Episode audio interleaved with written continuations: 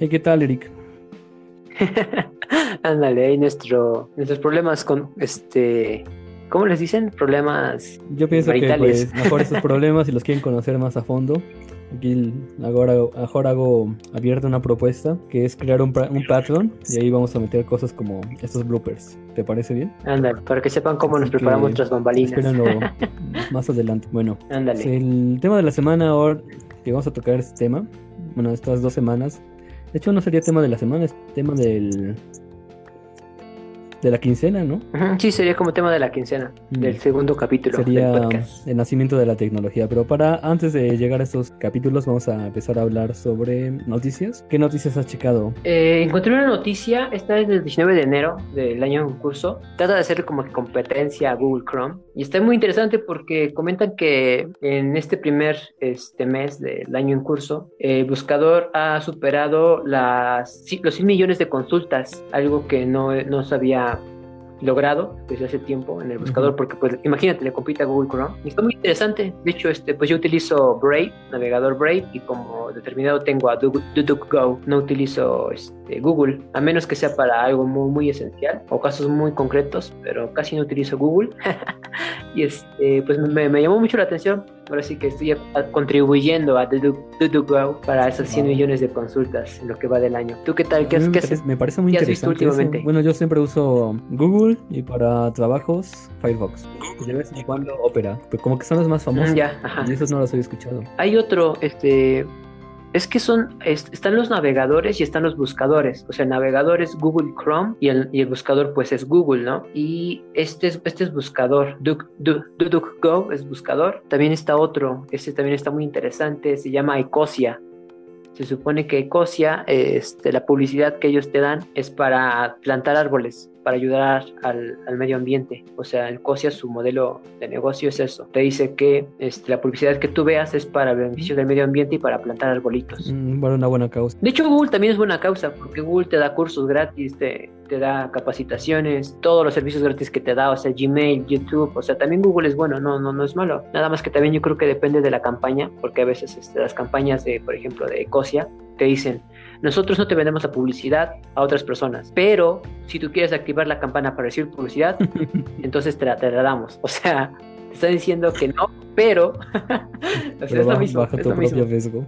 okay. Yo vi. El problema es lo mismo y es que hay que como, que encontrar el lado bueno de las cosas. Más que nada, eso es como oh, vale. lo que yo trato de Pasamos con, supongo que mi noticia. Así que Elon Musk se volvió la persona más rica del mundo. Ajá. Eso es lo que me contaba un noticiario. Bueno, de hecho hay varios noticiarios donde recaudó una suma de 200 y cacho millones y va a donar 100 millones a la mejor tecnología que capture carbono. Y es, wow, qué increíble. Prácticamente la mitad de su, de su riqueza para, para el mundo. Sí, a mí me sorprendió. No está muy bien. Que no conozcan a Elon Musk, es el dueño que es de Tesla, SpaceX, bueno, hablando de este nacimiento de la tecnología y pues yendo a lo más básico que tenemos de la tecnología es cómo nace. ¿Tú qué dirías? Exacto. Oye, amigo, pero comentarles ah, dónde nos pueden escuchar o no. ¿Cómo ves? Bueno, si escucharon del primer episodio del podcast, ya saben que estamos en, de por sí en Spotify, en YouTube. Y ahora estamos en Spotify. Igual, igual pueden encontrar todos los capítulos en Spotify de la anterior temporada. Y pueden seguir en nuestras redes sociales. Más que nada Facebook, ahí estamos activos. Eh, busquen la página de, de Facebook. Y pues todo lo hacemos de corazón, así que. Así que ¿Qué quieres comentar sobre el nacimiento de la tecnología? Eh, de hecho, lo que me puse a pensar es que la mayor parte de, de lo que la ahorita conocemos por computación o más que nada por la computadora personal o los dispositivos móviles, están hechos a base del transistor, me parece. Entonces creo que me gustaría partir de ahí. No, no conozco mucho del transistor, pero no sé, ¿tú qué me puedes comentar acerca del transistor? ¿Cómo es que el transistor es la base para las computadoras? Mm, bueno, aquí hay una historia muy interesante que, ¿te acuerdas? Antes usábamos televisores que de bola, que estaban súper grandotes. Bueno, estos se llamaban, bueno, utilizaban algo que se llama bulbo, aún siguen existiendo, pero mm, trataban de simular a esto que son como compuertas lógicas, bueno, que son este más que nada interruptores. Y el nacimiento del transistor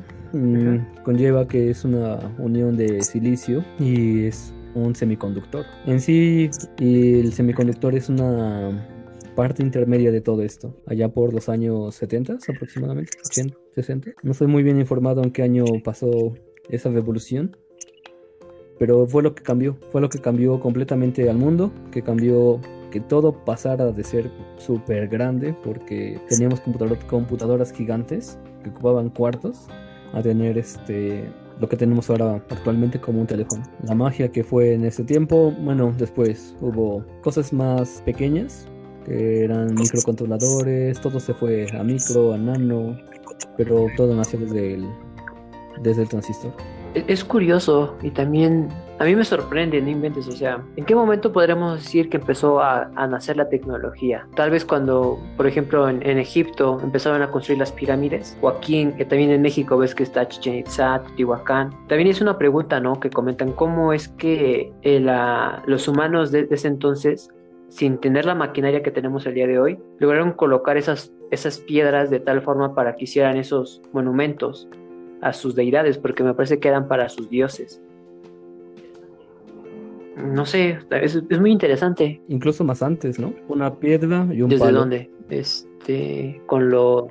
Eh, tecnología simplemente es una herramienta que le ayuda a una persona, ¿no? Entonces usaba tecnología para cazar mamuts y luego se usaba esa misma piel de los mamuts para vestir a las personas.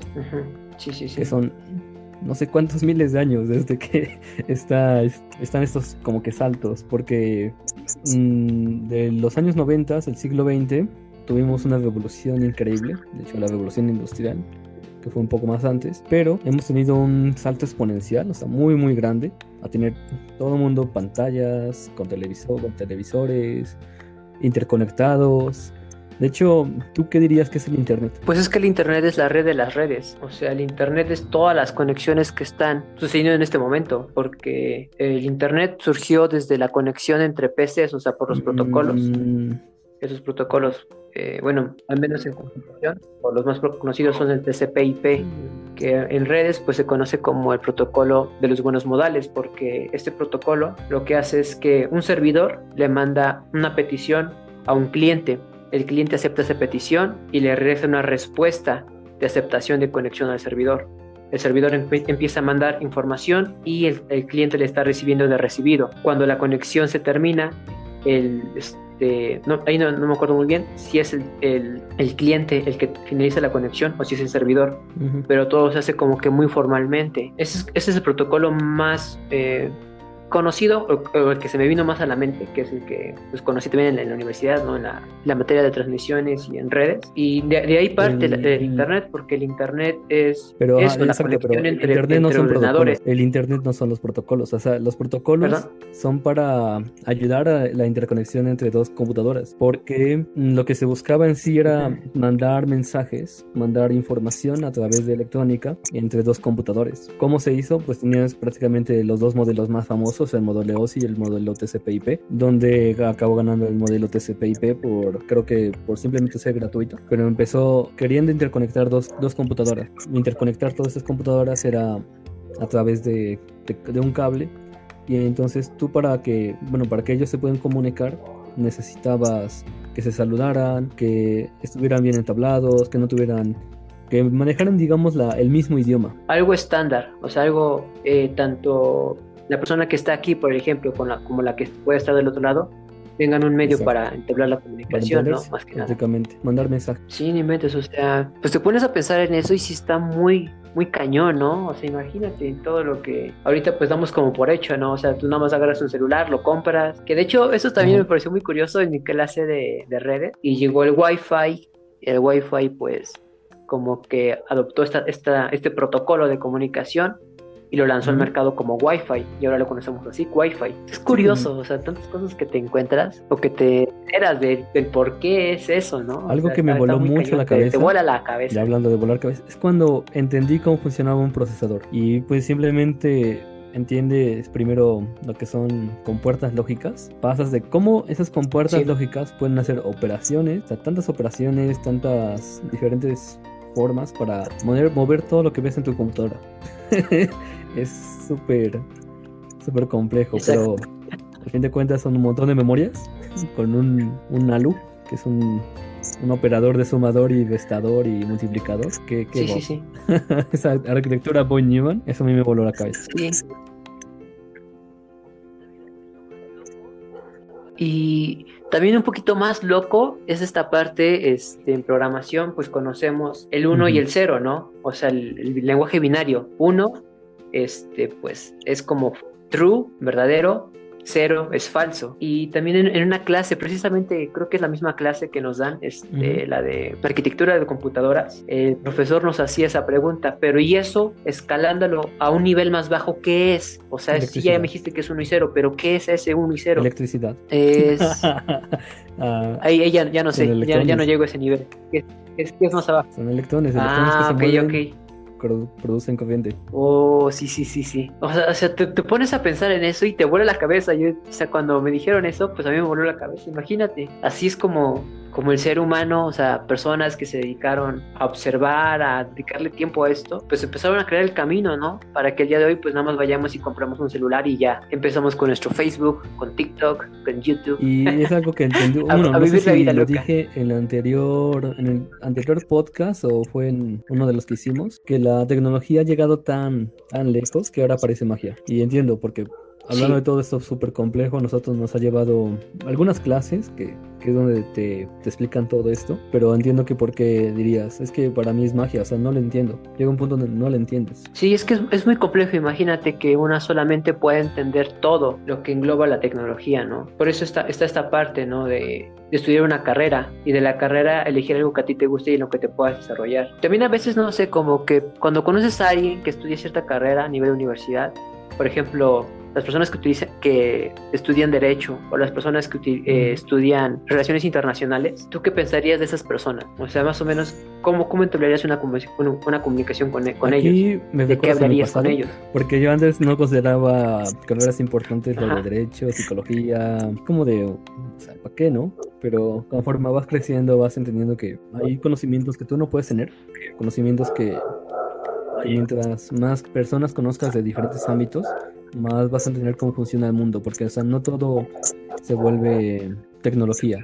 O sea, no, tampoco no es lo la cúspide, digamos, porque hay tantas Sí, de hecho, eso también, este, creo que también me pasó esa parte Exacto. como de, tal vez menospreciar, ¿no? Las carreras, pero, pero también como comentas, o sea, eso fue en un pasado, también tenía esa, esa- esos pensamientos, el día de hoy pues ya no, las habilidades, eh, lo que hacen, todo eso, porque al menos lo que yo he visto eh, con, con ese tipo de carreras es que las personas que estudian derecho, que estudian relaciones internacionales, son muy sociables. Ellos llegan y te hablan y te dicen, ¿qué onda, bro? ¿Cómo estás? Y no sé qué, y vamos, vamos a hacer esto, pero una actitud que te carga de energía, o sea, que es, que es como muy, muy radiante, es como si fuera un rayo de sol que te calienta. Y al menos, por ejemplo, lo que también he visto, eh, al, al menos en mi instancia también en, en esta parte de, la, de las áreas exactas, es que a veces nosotros solemos ser como que más fríos, ¿no? Como que más herméticos. Sí, hablamos, echamos cotorreo, pero como que nos cuesta, ¿no? Hablar con otras personas, conocer nuevas personas, hacer nuevos amigos,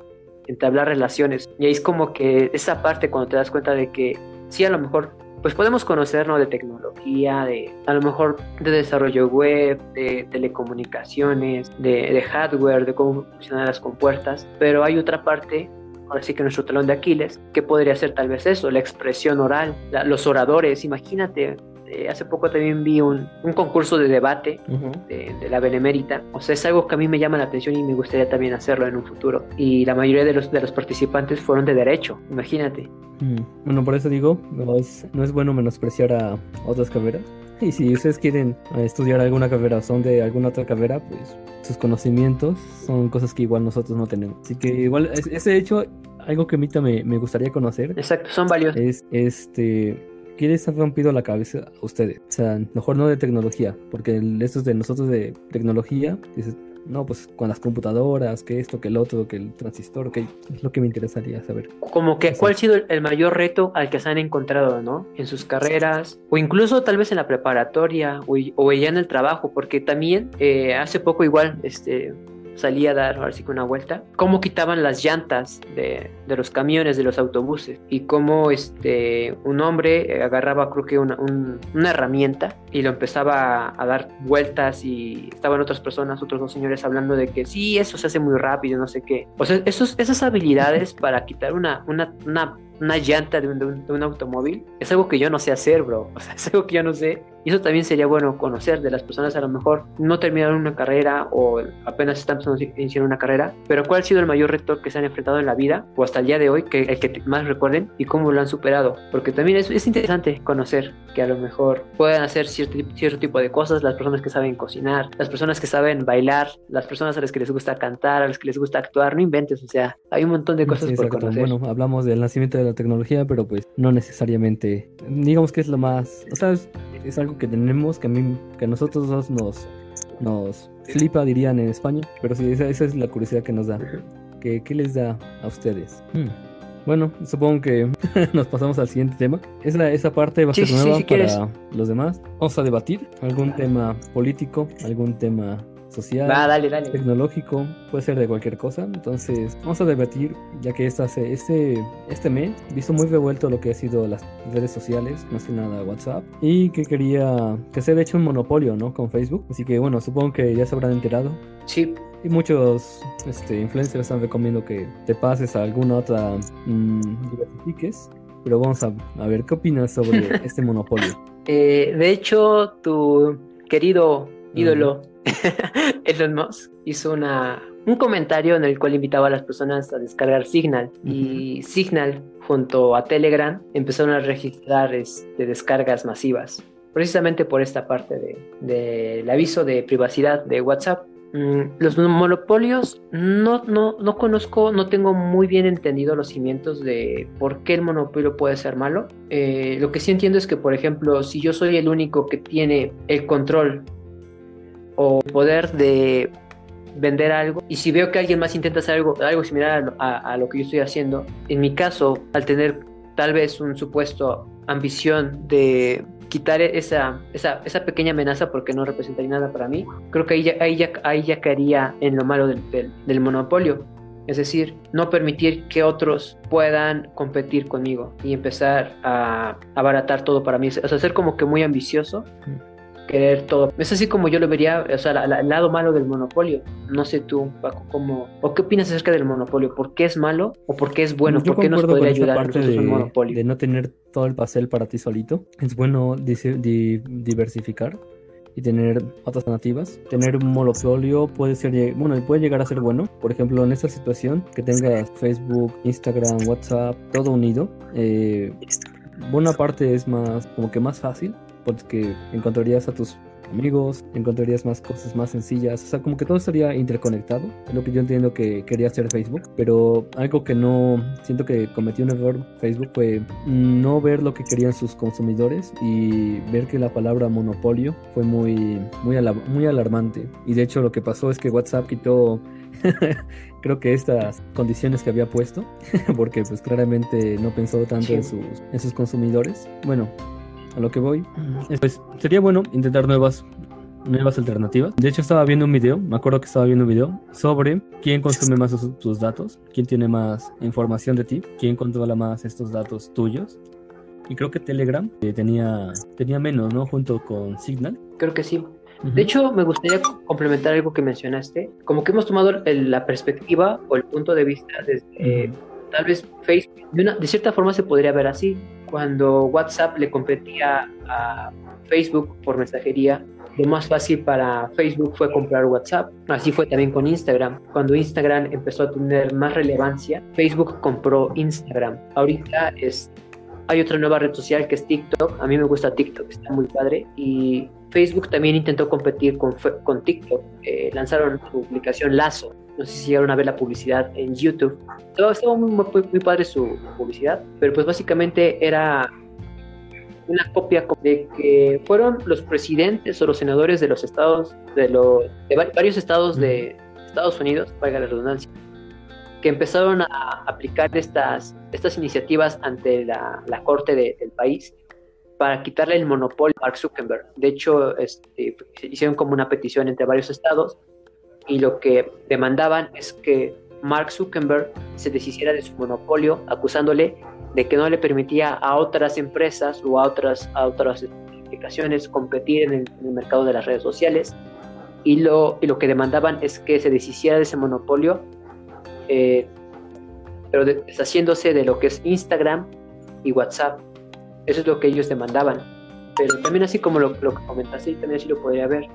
Es decir, por ejemplo, si yo veo que alguien está triunfando y que está teniendo gran, eh, gran progreso, y al ver que yo no puedo hacer eso, pues me, lo empiezo a criticar o lo empiezo a envidiar. Eso también, ese sería una ver al monopolio. Y esa parte también que el monopolio a veces como que le damos una connotación negativa. Eh, pero también tendríamos, podríamos hacer el intento de ver un lado positivo de un monopolio. Que no sé si sea posible, o sea, también repito, no, no, no soy muy consciente de, lo que es un monopolio, todo lo que conlleva tener un monopolio. No sé amigo Paco que... Mm, yo digo que el tiempo lo, más que nada lo dirá. Más que nada va a ver, vamos a ver esta transición ahorita donde todo el mundo empieza a usar una nueva aplicación, donde tal vez WhatsApp se queda atrás y nadie no use después en un futuro WhatsApp de, de aquí a 10 años, puede ser. O puede ser que incluso se siga usando de nuevo interesante de ver. Sí, así como muchas redes sociales. Por ejemplo, es que ya ni me acuerdo qué, más usaban. Es este SMS, Yahoo, cosas que ya no nos acordamos que fueron al inicio y que ahora ya nadie las usa. y es que también ahí, ahí te pones a pensar, eh, por ejemplo, también, em, al menos creo que tú y yo hemos consumido contenido de, de emprendedor y de de, emprender y de innovar. Y también está esa parte, es decir, por ejemplo, imagínate tú a cargo de un negocio en el cual estás, pues, como que esas ganancias que, esperabas. Entender que eso no, no siempre va a ser así, no es una constante en la vida. Tienes que innovar, tienes que emprender nuevos proyectos y darle algo nuevo a tus clientes. Y eso también pasa con Facebook. O sea, imagínate, si Facebook, no, si Facebook no incorpora lo que son las historias, porque esa parte también es curiosa. Las historias me parece que aparecieron este, en Snapchat, me parece, no sé si en Snapchat o en Instagram, que desaparecía en 24 horas. Y eso lo empezaron a implementar en Facebook. Ahorita, ahorita también ya está en WhatsApp. Y si es cierto, escuché que para el editor de código, este, Visual Code, también ya estaban las historias. Había una extensión para que tú publicaras tus historias. Es cierto, no sé si una, una fake news, pero me pareció muy interesante. Y es que también es esa parte. O sea, tú cómo ese negocio, ¿no? ¿Cómo lo mantienes rentable? ¿Cómo logras que prospere mm, a lo largo de los años? O sea, también yo lo que, me, gustaría comparar sería como, que... digamos, ¿qué pasa si McDonald's tuviera todas de las hamburguesas es como dices, cuando no diversificas, vas a tener las mismas hamburguesas en todas las mismas partes del mundo, con el mismo sabor, y no das paso a la innovación, no das paso a que llegue alguien nuevo que meta este hamburguesas de una forma diferente, que las venda con papas fritas, que las venda con triple carne, son al fin de cuentas innovaciones que se, se van a y que va tomando, de hecho, este, la misma McDonald's para así. Y también lo que comentaste, este, entender que, bueno, también hay algo que he estado viendo ahorita por la ingeniería de software, que también podría ser bueno comentarlo aquí. El software, programas, las computadoras, están que las personas las utilicen, no para que un robot, no para que una inteligencia artificial la utilice. Puede ser el caso, pero no son como que o puede ver en los que sí sean como que eso es el, usuario específico. Pero en los casos, el software, las aplicaciones están hechas para que otras personas los utilicen. Y también sería bueno entender eso, que pues, se me fue esto un poquito la, idea que estaba diciendo. Pero más que nada es eso, o sea, entender que las cosas están hechas para que nosotros los podamos utilizar y podamos tener un beneficio. sí, eso nos recuerda una película. No me acuerdo muy bien, pero dice, bueno, me acordé de los memes de tú me usaste una vez, ahora yo te uso. Y entonces empiezan a usar humanos, la tecnología usa humanos para hacer sus beneficios. Es de hecho una analogía a Matrix también. Ah, ¿en serio? No, Matrix se usa a los humanos como pilas. Pues no, una conclusión ¿no? rápida de, la discusión y del tema principal del podcast. ¿Cuál es tu conclusión sobre este tema de podcast? Voy a hacer lo mismo que hice en el primer capítulo. Voy a empezar a hablar. A ver qué ideas conecto. Primera conclusión, pues sí es bueno entender que nuestros datos los tienen a lo mejor en los registros de alguna empresa.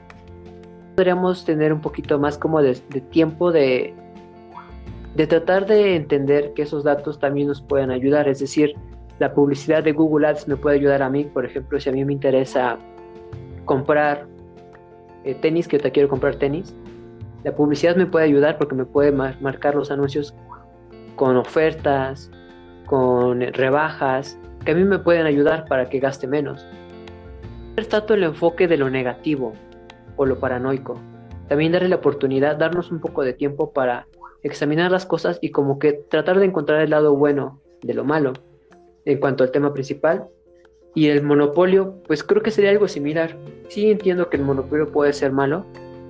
Pues gracias a Facebook nos tenemos un medio de, contactar con nuestros amigos, de conocer nuevos, eh, nuevas páginas, personas que, comparten su arte. En Instagram también hay, hay cuentas eh, que comparten arte, que comparten música, que comparten dibujos, que comparten conocimientos eso también a veces no lo vemos, o sea, si las cosas tienen su lado malo y su lado bueno, y yo abogaría por poder cambiar un poquito el enfoque, no perdernos tanto en lo negativo, sino que también darnos un poco de tiempo para hacer objetivos, para hacer este un poquito de pensamiento crítico objetivo y también de buscar el lado bueno de las cosas. Yo voy a hablar un poco más sobre el tema de la semana.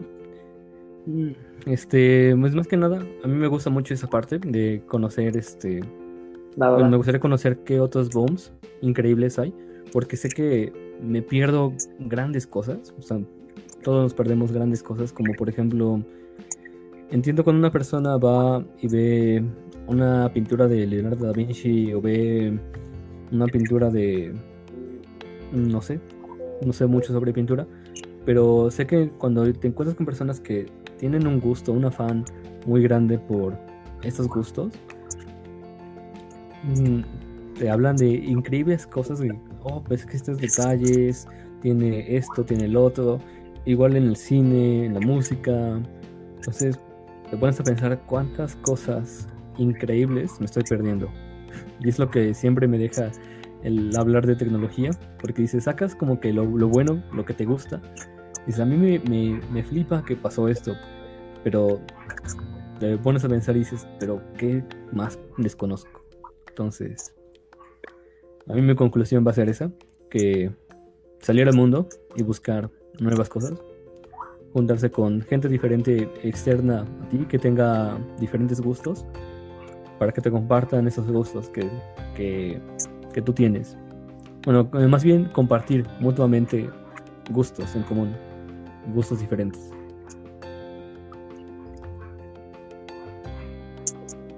Vale. Pues aquí dejamos el tema. Bueno, el podcast de esa. ¿Algo más que comentar? Este, sí, amigo. Este, no sé si tienes preparado algo, algo para tus dos minutos del altruismo. Algo que nos quieras. Algo, que. ¡Ay! Me, a veces me desespera que se me traba la lengua, no sé. No sé, yo tampoco sé, pero... No sé si soy disléxico o qué onda, o me pongo nervioso. Hmm. Empieza tú y en lo que yo, yo pienso. Vale. Este, me comprometí hace un par de semanas en un grupo de Facebook de personas que también se dedican al podcast a comentar los podcasts de varias personas que publicaron su contenido. Ahorita se me pasó mucho tiempo, pero voy a comentar los que a mí más, me gustaron y voy a tratar de hacer un, un esfuerzo para compartir personalmente mis opiniones acerca de los demás podcasts. Y este primer podcast que escuché y que me gustó mucho se llama El Día de las Bestias y está muy bueno, la verdad. Hablan mucho sobre como cuestiones, eh, ¿cómo se llama? Pesimistas, no sé. Eh, el capítulo que escuché es el número uno, al Apocalipsis. y mencionaron a Schopenhauer, a Nietzsche. Comentaron, hicieron también sugerencias acerca de buscar el canal en YouTube de Adictos a la Filosofía. Muy buen podcast, está muy bien, muy bien producido. Me gusta, de hecho me generó ese sentido como de miedo. Está muy padre. El segundo podcast que igual eh, me llamó mucho la atención se llama Despertar Consciente, es de Aarón Ignacio. Está muy, muy interesante porque creo que la persona que está detrás del contenido es psicólogo, me parece. El capítulo que escuché es el número 26, El Poder del Miedo, y hacía comentarios muy interesantes acerca del miedo, que es una emoción básica del ser humano.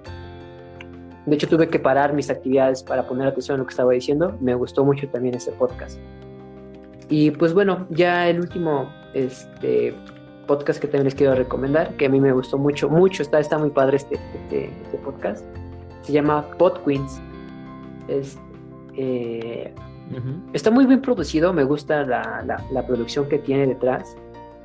Eh, es una, una, mujer la que está detrás de este, de este podcast. Y el capítulo que escuché es acerca de las muletillas. Creo que tengo demasiadas muletillas y ahí sí como que podría aplicar los consejos que dio en su capítulo. Me encanta, me encanta su voz de, de, la, de la, chica que está ahí detrás. Y también la producción está muy, muy linda de escuchar. O sea, te, te enamora el, el, oído al escucharla. Y esos serían como que mis dos minutos del turismo. Como comento, son demasiados los que escuché. Son como 10 o 12. Ahorita nada más mencioné 3 porque se nos acabó el tiempo. Y voy a tratar de hacer el esfuerzo para publicarlo personalmente, para darles mis opiniones con respeto de lo que me gustó, lo que no me gustó, para que pues también los conozcan. O sea, hay más personas haciendo podcast y sería bueno también darles la oportunidad de, escucharlos un ratito. Ya lo subes, ¿no? Pasamos a... Va que va. Mi turismo, yo diría que es una buena época, es un buen tiempo para aquellos que no saben cocinar, incluyéndome, yo siento que igual no, no sé cocinar me encontré una página, bueno, un canal de YouTube que me gustó mucho, que, se, que hace un manual de supervivencia para cocinar. Y este canal de YouTube se llama Paulina Cocina y te enseña cosas muy básicas de cocina, qué cosas debes usar, qué cosas no. Mm, no todo, o sea, para que cocinen de una mejor manera, para que coman y se nutran de una buena manera. Sea, ya no tanto con ir a traer quesadillas, ir a traer tacos, que sé que son súper buenos y sé que es muy difícil dejarlos, pero hay espacio a ese canal. Y es más importante que aprendan a cocinar. Ay, perdón, perdón, perdón, perdón, perdón, perdón, Un poquito. Paulina cocina. ¿Se escuchaba la voz de mi amigo? Ay, perdón, perdón, es que también. Vale, entonces ahí lo dejamos. Perdón, es que tenía que entrar también con él y este. Entré. Va. Sí, ahora sí, gracias por escucharnos y estamos ahí. Chao. Para la próxima. Perdón, Paco, que ahora sí que perdí el hilo de lo que me comentabas. Es que también me tengo que unir con mi amigo